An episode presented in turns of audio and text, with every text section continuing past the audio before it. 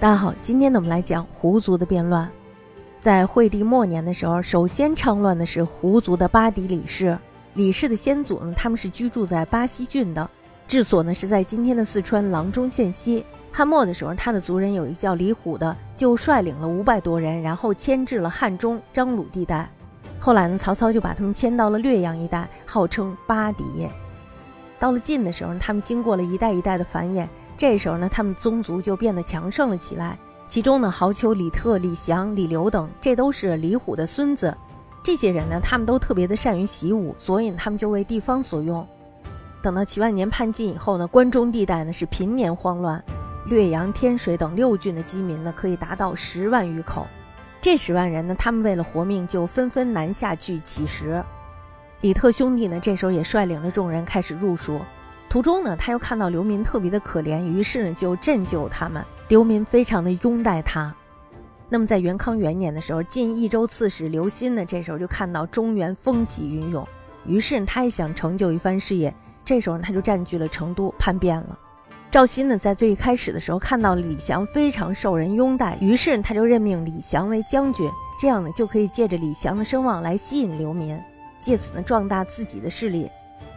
但是到了第二年的时候，大家要知道，这个赵鑫他并不是一个好人，是吧？这个赵鑫呢，看到李祥深得民心，而且呢骁勇善战，他的内心就打破了平静，他很嫉妒李祥，于是呢就找了一个借口把这李祥给杀了。李特不干了呀，这时候呢，李特就聚众七千余人杀掉了赵鑫。杀掉赵鑫以后呢，他就占据了成都。晋朝呢，这时候就命令罗尚为新任的刺史。而且呢，还带领了万余人入蜀。就在这一年呢，罗尚想把流民都遣返回本籍，那么李特呢就为他们求情，但是罗尚却不讲这个人情。于是呢，两个人就非常的不愉快。可是流民也是有心的呀，他们一看李特这个人非常的好，那么这时候有很多的流民就都投靠了李特。李特呢就在绵竹，也就是今天的四川德阳市，开了一个避难收容所。到他这里来的人呢有两万多人。罗尚一看呢，就不愿意了，于是呢就发兵三万来袭击李特的大本营，结果呢被打败了。随后呢，李特就自称是镇北大将军，后来呢又改称益州牧，然后呢又封了一些官吏。接着呢，他们就去攻打广汉，广汉就是今天的四川遂宁市，他们很轻松的就把广汉给打了下来。随后呢，他又乘胜又攻打了成都。那么在泰安二年，就公元三百零三年的时候。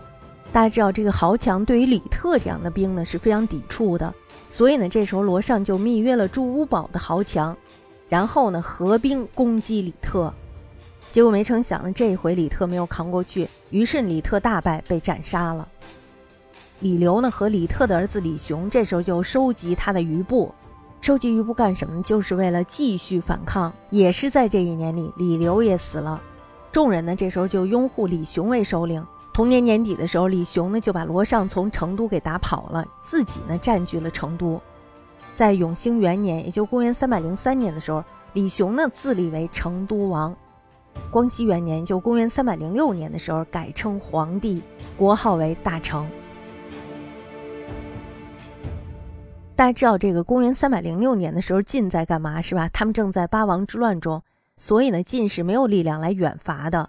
于是呢，李雄就打下了梁、益、宁三州。李雄呢，在境内厉行惠政。大家知道那时候人们太苦了，是不是？那么李雄呢，在这儿实行惠政，这相当于是甘露呀。而且呢，李雄还轻赋税、兴文教，这对于这些在死亡线上挣扎的人呢，可以说是这是一块乐土。由于他们占据的这个地方是比较偏的，所以呢，未能牵动大局。因此呢，史学家并不把这一次起义看得太重。他们通常呢都是以并州匈奴刘渊的起义为胡族叛乱的开始。刘渊是南匈奴单于，他的父亲刘豹是左贤王，自称是汉朝的外孙，所以呢姓刘。刘豹在曹操的时候呢为左部帅，武帝时候呢刘渊就继承了他父亲的职位，在惠帝的时候呢被晋升为五部大都督，统帅五部。八王之乱的时候，刘渊成为了成都王颖的外援。刘渊呢看到了晋室非常的乱，于是他就想要独立。当时呢，并州的汉人纷纷向南流移，因为他们活不下去了，所以呢南下讨食。户口呢这时候锐减，匈奴的部众呢就留在了原地。这时候呢，匈奴的势力就开始壮盛了起来。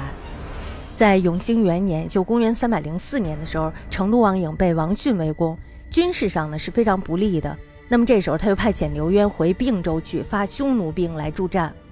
刘渊回到了并州以后呢，就叛晋独立了。随后呢，自称为汉王，以继承汉室正统自命，上尊汉高帝、光武帝，还有就是蜀汉的昭烈皇帝为三祖。蜀汉后主呢为怀帝，都城在左国城。怀帝永嘉二年，就公元三百零八年的时候，刘渊称帝。刘渊称帝以后呢，他就把都城迁到了平阳，也就是今天的山西临汾市，国号为汉。那么刘渊独立以后呢，有很多的人拥戴他，其中呢以石勒、王弥最为强大。永嘉三年，就公元三百零九年的时候，刘渊呢这时候就派他的儿子刘聪去寇掠洛阳，结果呢没成想被人给打了。石勒还有王弥呢，他们则横行于冀州、青州、豫州、徐州、兖州以及私立诸州。这帮人呢，非常的土匪，所过之处残破不堪。四年，也就是公元三百一十年的时候，刘渊死了，他的儿子何呢就继承了帝位。不久以后呢，刘聪就把这个何给杀了，并且呢派遣他的族弟刘耀率领王弥出击洛阳。出击洛阳呢，主要是为了周旋在梁、陈、汝、颍之间。期间呢，他们攻下了地方豪强的宝币百余处，这是为什么呀？就是为了孤立京师。这时呢，关东地区大部分都被匈奴所占据了，洛阳呢可以说是危在旦夕。可是呢，晋室的君臣就好像没长眼一样，仍然是矛盾丛生。怀帝呢，这时候因为特别愤恨东海王的专横，于是你就对他处处猜忌。在永嘉五年，也就是公元三百一十一年的时候，石勒这时候南出襄阳。他南出襄阳以后呢，攻占了长江以西宝币三十余处，洛阳就更加的吃紧了，而且呢还饥困无食。东海王悦呢这时候见势不佳，于是呢就逃走了。他以讨伐石勒为名，尽率朝廷重臣以及名将禁卒弃怀帝而去，独自一人走了，把这个皇帝给留下了。那么在同年三月的时候呢，怀帝就密使将军荀息去讨伐这个东海王悦。月呢，这时候一听皇帝来讨伐他，于是呢就非常的害怕，结果呢就病死了。那么他的军队呢就被司马范还有王衍给统帅了。当他们到达苦县的时候，也就是今天的河南鹿邑县东的时候，被石勒给追上了。石勒追上他们以后呢，就围了一个圈，把将士十万余众全部射死，可以说是没有一个人活下来，尸横遍野。王公大臣这时候也悉数被俘，进士的主力至此全部沦丧。刘聪呢，这时候看到洛阳孤危，于是呢就趁机遣军攻之。那么在永嘉五年，也就公元三百一十一年的五月，刘聪呢攻下了洛阳，而且呢纵兵大掠，杀死王宫市民三万余人，而且呢还掠了怀帝北去，史称永嘉之祸。这就是永嘉之祸。第二年的时候呢，也就公元三百一十二年的时候。晋安帝太守贾匹这时候就迎立了秦王业，就武帝的孙子为太子，在长安呢建立了邢台。次年的时候呢，怀帝就遇害了，凶号传到了长安，业呢就继立了帝位，改元建兴，这就是晋闵帝。其后呢，刘耀连年西攻，关中呢是残破不堪，白骨蔽野。闵帝呢在这种情况下勉强支持了四年，最终呢兵穷食尽。到建兴四年，就公元三百一十六年的时候，于是呢，他投降了刘耀，继而呢，闵帝被俘虏到了平阳，作为刘冲的仆属，而且呢，备受羞辱。到了次年冬天的时候，就遇害了。这时候呢，晋帝国的北方已经大部沦陷，只有三数地区尤为中心的晋将所守。第一个呢，就是并州刺史刘琨镇守的阳曲，也就是今天的山西阳曲县北，北与鲜卑拓跋部相连，力保并州北部。那么第二个呢，就是幽州刺史段匹地镇守的蓟，也就是今天的北京市大兴区，以保幽州。第三个呢，就是凉州刺史张实镇守的姑臧，就是今天的甘肃武威市。但是这三股势力对于抵御胡族并没有发生多大的作用。其后十年间呢，刘琨受到石勒所迫，投奔了段匹地。段匹地呢，最后奉东晋的密令杀死了刘琨。段匹地呢，最后也败给了石勒。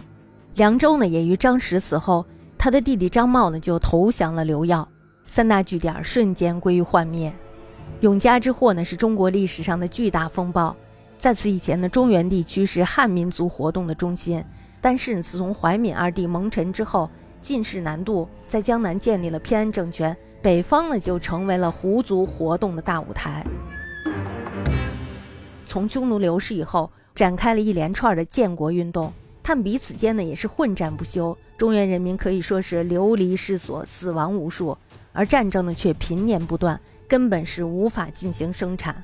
那么这呢又造成了人为的饥荒。这样的恶性循环，使得开发千年的中原终于沦为了白骨蔽野、千里无吹的地方，太可怕了，是吧？变成了一片荒芜的死地。大致上说呢，五胡于惠帝末期开始大规模叛乱，十年之后呢，便遍及整个北方。从惠帝永兴元年，就公元三百零四年，匈奴刘渊称王起，下至南朝宋文帝元嘉十六年，也就公元四百三十九年。北魏拓跋氏统一北方为止，在这一百三十六年间，他们陆续呢在北方建立了十几个国家，与南方的汉族传统政权东晋相对峙。期间呢，汉人也曾经在北方先后建立了几个小国家，但是呢，他们只是胡族世界中的一个点缀而已。史学家呢，把这一段时间内在中国境内汉族传统政权版图以外的地区建立的国家。统称为十六国，这种说法呢是因袭了北魏时崔洪撰写的《十六国春秋》而来的。这些国家呢，大部分是胡族所建，汉人所建的呢仅有三国。十六国的名称是匈奴族所建的前赵，也就刘氏；北凉曲渠氏、夏赫连氏；羯族所建的后赵石氏；鲜卑族所建的前燕、后燕、南燕。以上三国呢，均属于慕容氏所建。还有就是西秦乞伏氏。南梁突发氏，羌族所建的后秦姚氏，氐族所建的前秦服氏，后梁吕氏，成汉李氏，以及汉人所建的前梁张氏，西梁段氏，北燕冯氏。在这十六国中呢，只有前秦一度统一北方。前秦是谁的呀？前秦是氐族所建的，但是呢，这个时间是非常短暂的。除此以外呢，始终处在分裂的状态中。在同一时期，常有两个以上的国家并立。比如说像鲜卑所建的西燕慕容氏，还有就是辽西段氏，代拓跋氏为北魏的前身，狄所建的仇池清水氏，汉人所建的然魏等都不在十六国之列。这是因为十六国的据地是非常广泛的，国祚较长，并且呢留下了很多的史料。